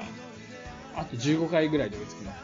ユースーさんのたまに毒を吐くところや、チャイさんのマシンガントークとお二人の仲の良さが伝わってきて、日々の疲れを吹き飛ばしてくれる元気の源になっています。畳の目も聞いていますよ。えーありがとう。あと、家ラジオっていうのがあります。よ。いや、ユースの毒シリーズやろうよ。毒シリーズ。嫌です。嫌です。なんでだよ。嫌です。えこれまでサイレントリスナーだったのですが、うんこの度、茶マスポットのお店に行くことができたので、報告を兼ねて初投稿します。お、ありがとう。茶マスポット行ってきたんだ。嬉しいな。これは、私が行ったのは、佐賀うのんレストランパブ、銀さんです。ジン、ジン、ジンと読む。ジンって読む。ジンって読むんだ。G-I-N なんだよね。そう。ジンさん。うん、そう、ジンさん。お店に入り、茶マスポットで紹介されていたので来ました。と伝えると、うん店長さんが気さくに話しかけてくださいました。あの人マジ気さくすぎるから。店長、あの、ジンさんの店長、ジンって言うんだ、ジンさんって言うんだけど、ジンさんもう気さくすぎるし、もうね、あ、あの人もね、お僕の中でもちょっともう、もう、超ド級にぶっ飛んでる人で、ジンさんに会うだけでもここに行く価値ある。もう本当に最高の邪魔スポットだよ、ここ。2階とかもう、あの、ギターとか、ベースとか、ドラムセットとか全部置いてあって、もうジャズ、ジャズのやつが全部できるんだよ。佐賀のどのあたりにあるの？佐賀県。佐賀駅を降りて歩いて10分ぐらい。ええいいじゃん、いいじゃん。むっちゃいいよ。めっちゃ行きやすいじゃん。めっちゃいいよ。俺もう九州いたら、ま、あの近くいたら毎日行きたいぐらいいいよ。本当にジンさんとこ最高だね。ビールもこだわって美味しいし。えうんー、お店の、お店自慢の特製チキンカレーを食べながら、ああ、それジンさんがおすすめしたんだろうな。オフ会でのチャイさんの様子などを聞け、お腹も心も幸せで満たされました。そうそう、あの、ジンさんとこでチャイチャイ会やったんだよ。あ、そうなんだ。うん、やったことある。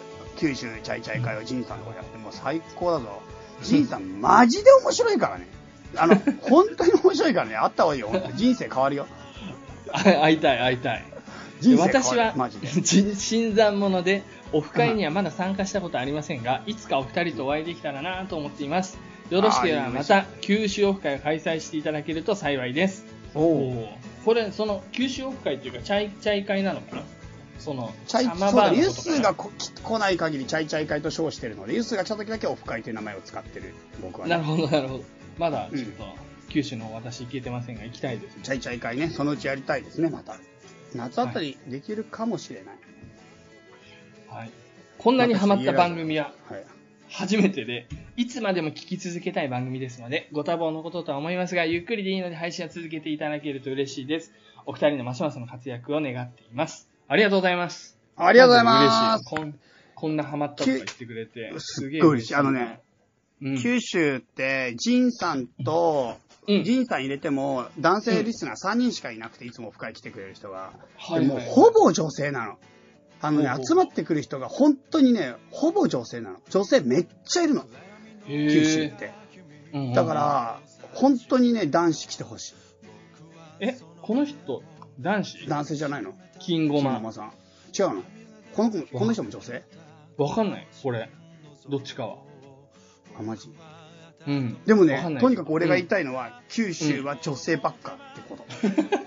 わかった。いや、いや、いいんだよ。女性いいよ。すごく素敵な人ばっか。でも素敵な人ばっかだから、だ来たれ男子。来たれ男子ね。うん、もう素敵な女性しかいない。マジで言って。これは。これはマジで言っておく。なるほど。そして最後に、あの、和らぎ水をあなたにさんからですね。お、やわらぎさんね。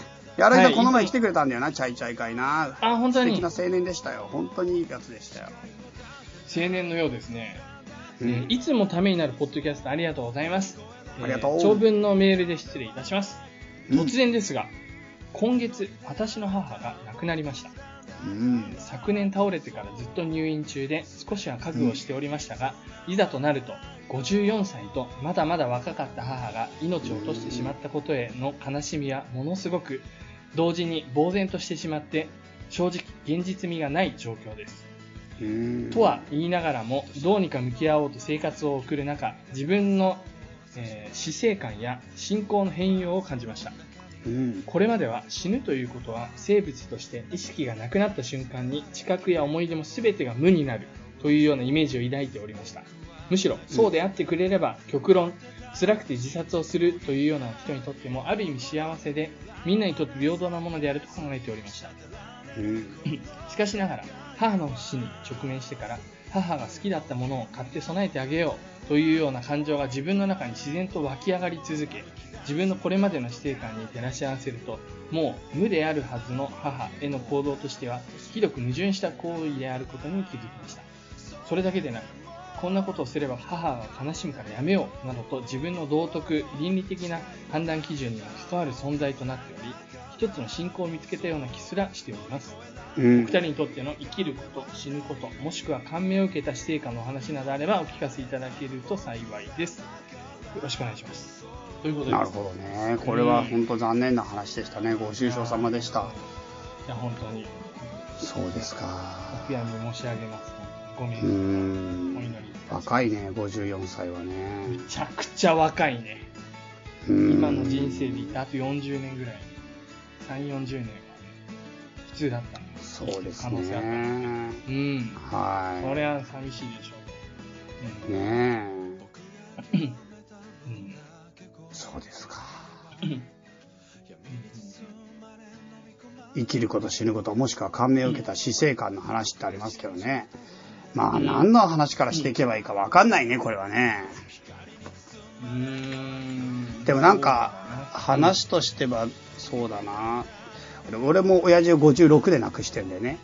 うん親父が56歳だから、柳さんのお母さんよりもう2つ上で亡くなって、うんまあさっきのおお父さんの時もそうだった。お父さんも13回忌で同じ年に亡くなってんだけど、ばあちゃんとお父さんは。うんだからその年はもうダブルパンチすぎるなんてレベルじゃない。人生のどん底だったけど、うんまあそのお父さんに対しての 気持ちもずっとそうだけど、なんか、なんかこれもう何の話すればいいかわかんないけど、俺お父さんが亡くなった後に、なんか一大奮起して、もう一回仕事しについて、そこから新しい資格取って、で、うん。正規、あの、なんていうか、しっかりした仕事について10年頑張ったんだけど、うん。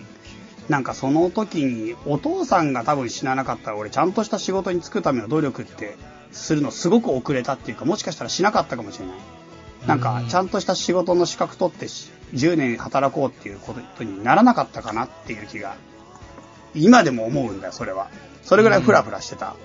うんだからなんかね、これもどっかで話したことあるような気するけど、法華経のさ、如来寿量本第16っていうやつの字掛けの中に出てくる方便元年藩って言葉があるんだけど、うんあの、方便元年藩っていうのはなんか、ま、釈尊が亡くなるときに、涅槃ね、涅槃に入るっていうか、亡くなるときっていうのは、方便、仮の姿というか、方法として、まあ仮の方法として釈尊は入滅するっていう話なのね。なんか釈尊がもしね、釈尊って一応仏教上は永遠の生命を持ってる、まあ、法華経上は永遠の生命を持っていて、実はずっと生き続けることができる存在なんだけど、でも釈尊がずっと生き続けて、ずっともしこの世に常住したら、弟子たちが何か困ったことあったらすぐ釈尊に聞いて、弟子たちが何か困ったことあったらすぐ釈尊の指導のままに言って、自分たちで自立しないで、常に釈尊を崇め、釈尊のそばにいて、釈尊の声に従って生きていく。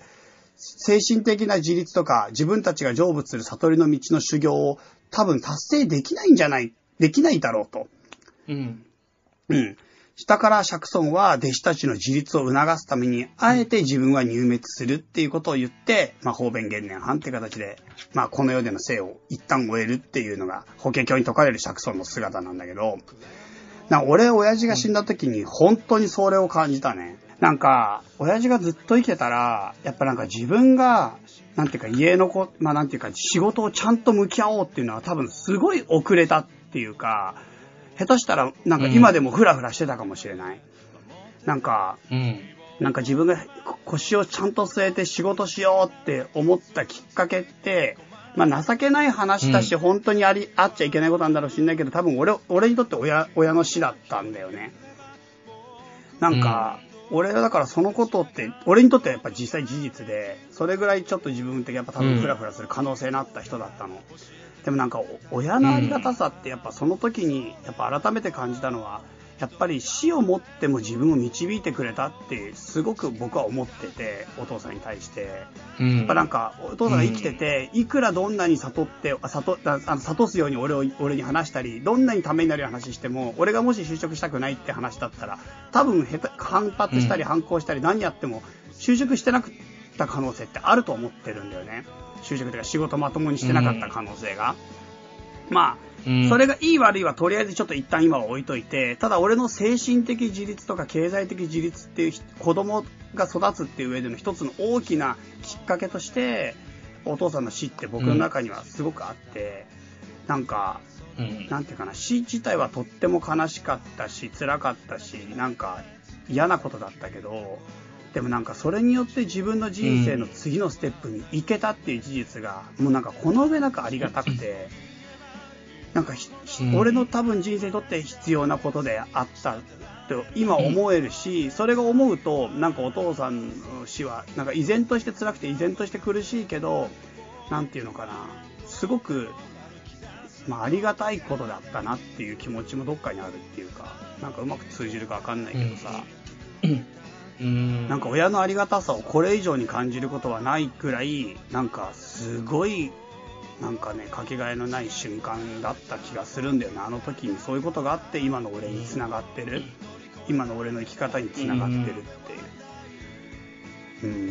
うん。だなんか、今回、やらげさんは多分俺なんかよりずっと立派な生き方をもしかしたらしてきてるから、今の話がなんか重ならないかもしれないけど、言いたいことは、お父さんとかお母さんの死っていう、じ悲し死の事実の悲しさは全然変わらない？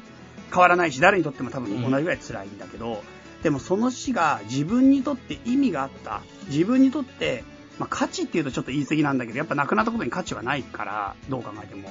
でもなんか自分の人生にとって大きなためになったっていうのが、なんかこれ以上ない、なんか、まあ供養なのかなって気持ちがどっかにあるかな、僕は。うん。うん。うん。だから、お父さんが亡くなったことによって、今の自分がやっぱ本当の意味であるし、すごく感謝してるでしょ。なんかやっぱり、悲しい事実をどうやって、そういった意味のあるものを価値に変えていけるかっていうのが問われてんじゃないかなって、僕は思うんだよね。うん。うん。なんかう、ん。話、俺ばっか話したら大丈夫ですか、これは。いやいやいや、まあそうだね。チャイ君は本当に近い経験があるっていう、すごく、うん、まあそういう状況だからこそのお話だったなというふうに、すごく思って、そうかそうかと思ってたんだそう、なんか悲しい出来事を悲しいままに終わらせてはいけないっていう思いがやっぱどっかにあるかも。辛いのは当たり前、うん本当に辛い。俺もそれはわかる、すごく。でも、うんその悲しいものを、うんまあ無理やり価値にするのも無理やりするのも変だけど、なんか、俺ずっと前にさ、これ生活で話したか忘れちゃったけどさ、なんか入江杏さんっていう人がさ、妹夫婦かなんか忘れちゃったけどさ、その世田谷の一家惨殺事件っていうもう本当に凶悪な事件に巻き込まれたんだよね、か親族の方々が。で、なんか一家がうんもう本当に殺殺人鬼みたいな人が嫌にやってきて、まあ本当に子供まで含めて皆殺しにされるっていう非常にもうむごい事件が起こって、その事件の被害遺族なのよ。で、その人の講演会に行ったことがあるんだけど、まあもう起こってしまった事実っていうものは変えられない、悲劇は。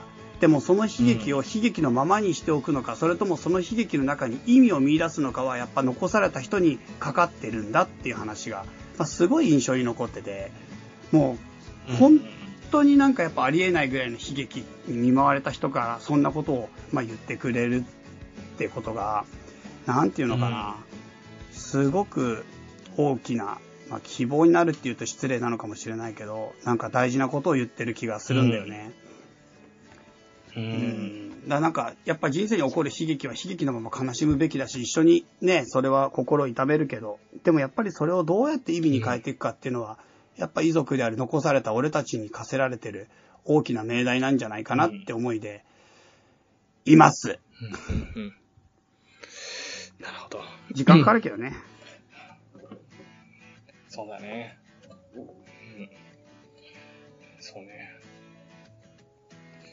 ごめんね。ちょっと暗い話というか、俺もあんまりそんなにね、いやいやいや。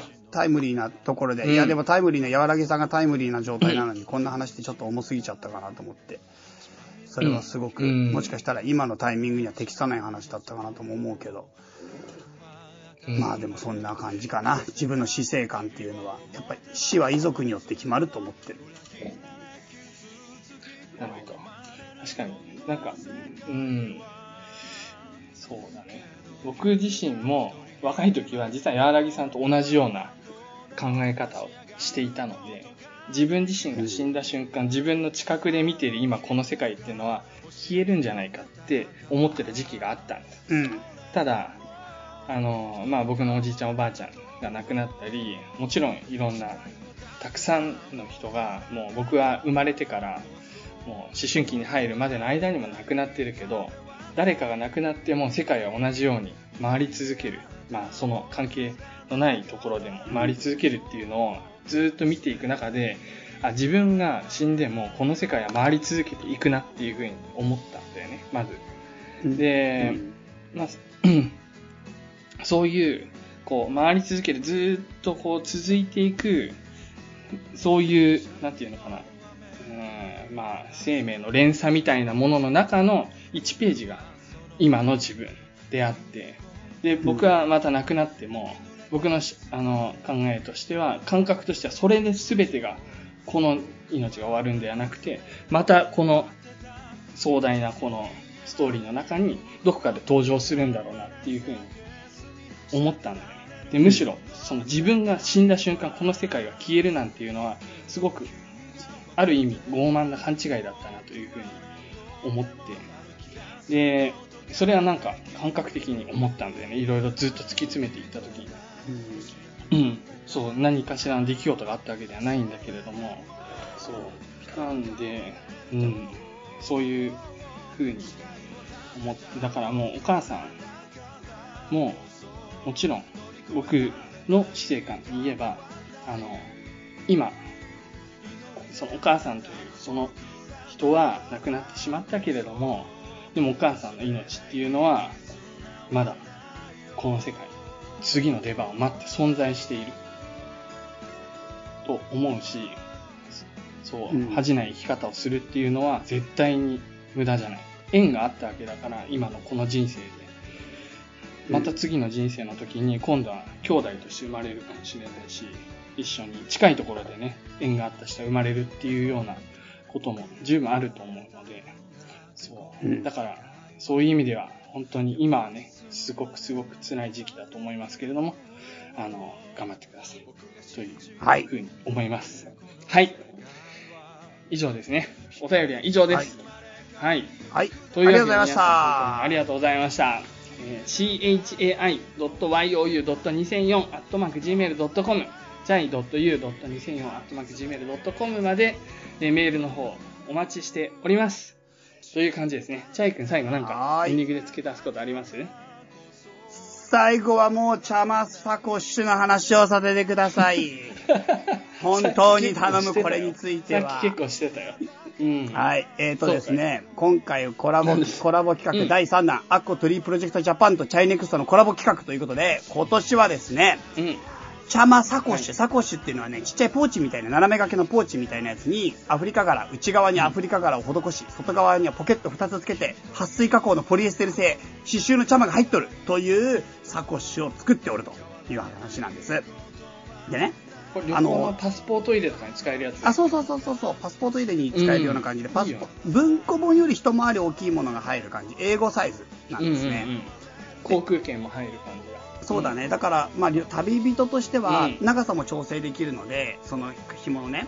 うん。まあ、例えば T シャツとかの下とかにも実は付けられたりとかするから、うんパスポートをガードするなんかの使い方も、まあ、本当にかなり使えるし、ちょっと近所散歩したりするときに携帯入れたり財布入れたりするぐらいでもかなりいい感じなので、はい。まあ、この夏のお供にどうぞっていう感じなんです。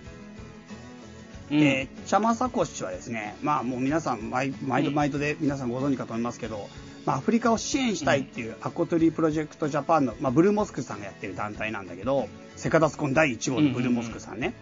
で、まあ今回のアフリカの、まあなんていうか布を用いて、まあこういった制作、うんこの制作自体は実は日本でやってるので、品物のクオリティはもう完璧です。メイドインジャパンなんでね。うんうん。で、うんこのでも売り上げの一部を、まあ、アフリカの児童養護施設の運営なんかに寄付するっていう、まあ、彼女の夢みたいのもあって、うんまあ、夢っていうかそういう活動が、うん活動があって、まあ、そういった意味でアフリカへの還元っていうものを一つのテーマにしてるっていうのがまず狙いの一つね。で、もう一個は、このチャマのグッズ、実はサコッシュ以外に今回キーホルダーも作ってるんですよ。まあ、キーホルダーはだから、本当にただのゴム製のキーホルダー、ラバーキーホルダーなんだけど、キーホルダー、去年は帽子も作ってて、その前はバッグも作ってて、まあ、各種茶マグッズって大量に、まあ、今作って出してるんですけど、いろんなシリーズがね。はい。うんシリーズがね、各、はいそう、毎、うん毎年作ってるんですよ。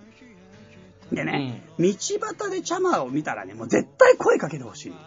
そうすると、その人はリスナーさん、しかもさらに言ったらリスナーさんの中でも相当なレベルでいい感じのリスナーさんのはずなの。これほぼ間違いない。だから、俺たちの二つ目の希望としては、やっぱ茶間を介して奇跡の出会いを道端で起こしたいと思っていて、茶間グッズをつけてる人が歩いてると。で、思わず、お、あれ茶間だって見つけたら、すいません、セカダツ聞いてますか？みたいな。もしかしてそれ茶間っすか？みたいな感じから始まる出会いみたいのを実現したいと思ってて、すっごいこれ壮大でドラマチックじゃない？まあね。うん。そうね。俺それをすっごいやりたいと思っていて、で、ちらほら実はその話来てるんだよ。実際。道端でチャマ見て声かけました系が。そういうのツイッターとかで入ってきたらもうむちゃくちゃおもろい話になってくるじゃん、これ。そういう意味で、セカダツの一つのシンボルとして、チャマを流通させてますので、まあもしセカダツリスナーの皆様で、まあよろしければですけどね、このチャマアフリカンサコッシュ、チャイネクスト .com の公式ホームページの方から、チャイネクスト .com の公式ブログの方から販売してますので、よろしければぜひ買ってくださいなるほど。サコッシュはなんかまあ、便使い出があると思うし、あとキーホルダーもあるんでしょはい。キーホルダーもあります。キキーホルダーなんか200個作って、まだ7個ぐらいしか売れてるんだから。200人、200人つけたら、あのー、確かに出会う可能性あるね。あるでしょ？うそうなんん。うん。あるよ。ぜひぜひ。そういう感じなんで、このアピールをちょっと今日はさせてもらいました。あとは、セカダツ団体受験は、はいまあ、あの、引き続き受付しておりますということで、うん6月、あ、7月7日にね、世界遺産検定があるよっていうことなので、もしご興味のある方、こちらもメールくだされば、こちら個別で私が人力で対応しますんで、ちょっと連絡遅くなっちゃったらごめんなさいって感じですけど、やってます。時々来てますよね。世界検受けますみたいなメールが来てます。はい。ぜひみんなで受けよう、世界遺産検定。はい、というわけで、じゃあもう今日私の方からの告知は以上です。はい。ユッスからの告知はありませんが、まあ本当にはい。今年の目標を達成するためにちょっとエンジンをかけようと思ってます。ユッスです。それでは目標覚えてる皆さんお元気で、さようなら。覚えてる、覚えてさよる。なら。完璧に覚えてるよ。重要なんだよ、俺。今年、今年。今年って言っちゃったけど。本当に今年。さようなら。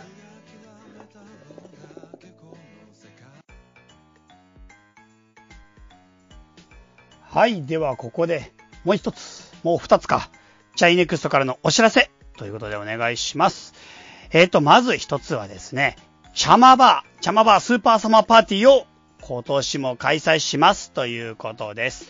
7月14日の日曜日、場所は六本木、いつものですね、チャマバーの場所なんですけども、そこでですね、あのーまた皆さんで集まって楽しい催し物を開催いたします。えっ、と、第1部が2時から4時半で、2ドリンクにスイーツ付きで1500円。第2部が5時から9時半で、3ドリンクにフード付きで4000円ということで、まあ大変お値打ち価格で、まあ長時間、あの皆さんと一緒に語り合うという企画を、まあ今年も開催するよっていうことです。で、でこちらですね、chinext.com の方で申し込みの方のページありますが、すでにツイッター上で募集が始まっておりまして、あの、定員の半数がもうすでに埋まっている状況です。ぜひぜひ、あの、お考えの方、早めに、あの、申し込みいただけたらと思います。今回もですね、全国からまたリスナーさん集まってくださってますし、初参加の方、お一人参加の方、大歓迎です。あの、初参加の方、今回も多いですので、ぜひぜひお願いします。そしてもう一つですね、こちらも前回大好評でした、えっ、と、チャマキャンプ。もう一回やりますよ。えっ、と、チャマキャンプで今回サマーチャマキャンプということで開催します。時間、日時がですね、8月の10日から8月12日の2泊3日ということで、まあ、の、キャンプ場というよりはですね、あの、林間学校の施設を借りてですね、ワンフロア貸し切りで、まあ、あの、まるで林間学校みたいな企画をやっていきたいと思います。こちら1泊2日と2泊3日それぞれ来れますので、あの、イベント代と、あの、食事代全部込みです。ただしですね、あの、お食事だけは、あ、お食事じゃない。お酒だけは自分での持ち込みになりますので、お酒飲みたい人だけ自分で持ち込んでください。まあもちろんおつまみも同様ですって感じですね。基本的にイベントとして、キャンプファイヤーだとか天体観測だとか、登山だとかご用意はしますが、もう完全に自由に、それぞれのペースでゆっくり過ごしていただいてもいいし、楽しんでもらってっていう感じで、まあ本当に自分たちのペースでルールを守って過ごしてもらえれば OK って感じです。ちなみにお子様の同伴も可能です。家族部屋をご希望される場合は、あのあれですね。あの、別途でちょっとお部屋代、貸し切りのお部屋代だけはいただく形になりますし、もし、もし家族部屋でなくて普通の大部屋で可能でしたら、まあ男女別の大部屋のところに入れてもらうということで、そのまま参加可能です。6歳以下のお子様はお値段半額ということで、受けたまっております。こちらもですね、あの、一応、あの、施設の方にですね、あの、名簿の方を提出する締め切りの関係がありますので、お早めに、最終締め切りじゃ7月15日で考えてますけど、お早めに、皆さん皆さん、どうぞどうぞ、お待ちしておりますので、あの、何度も言いますけど、一人参加、初参加、大歓迎で全然大丈夫なので、ぜひぜひ遊びに来てください。申し込みはいずれも c h i n e x c o m のページのイベントのところから行けますので、そちらをチェックして、ぜひお待ちしております。あ、あと、茶間サコッシュその場でも買えますから、ぜひね、あの、対面販売してますので、ぜひ、あの、買いたい人、事前に言ってください。もうお持ちしますので、本当マジでお願いします。はい。では皆さん、どこかで今年もお会いしましょう。この番組は、たびたびプロジェクトと、茶間会議の提供でお送りしました。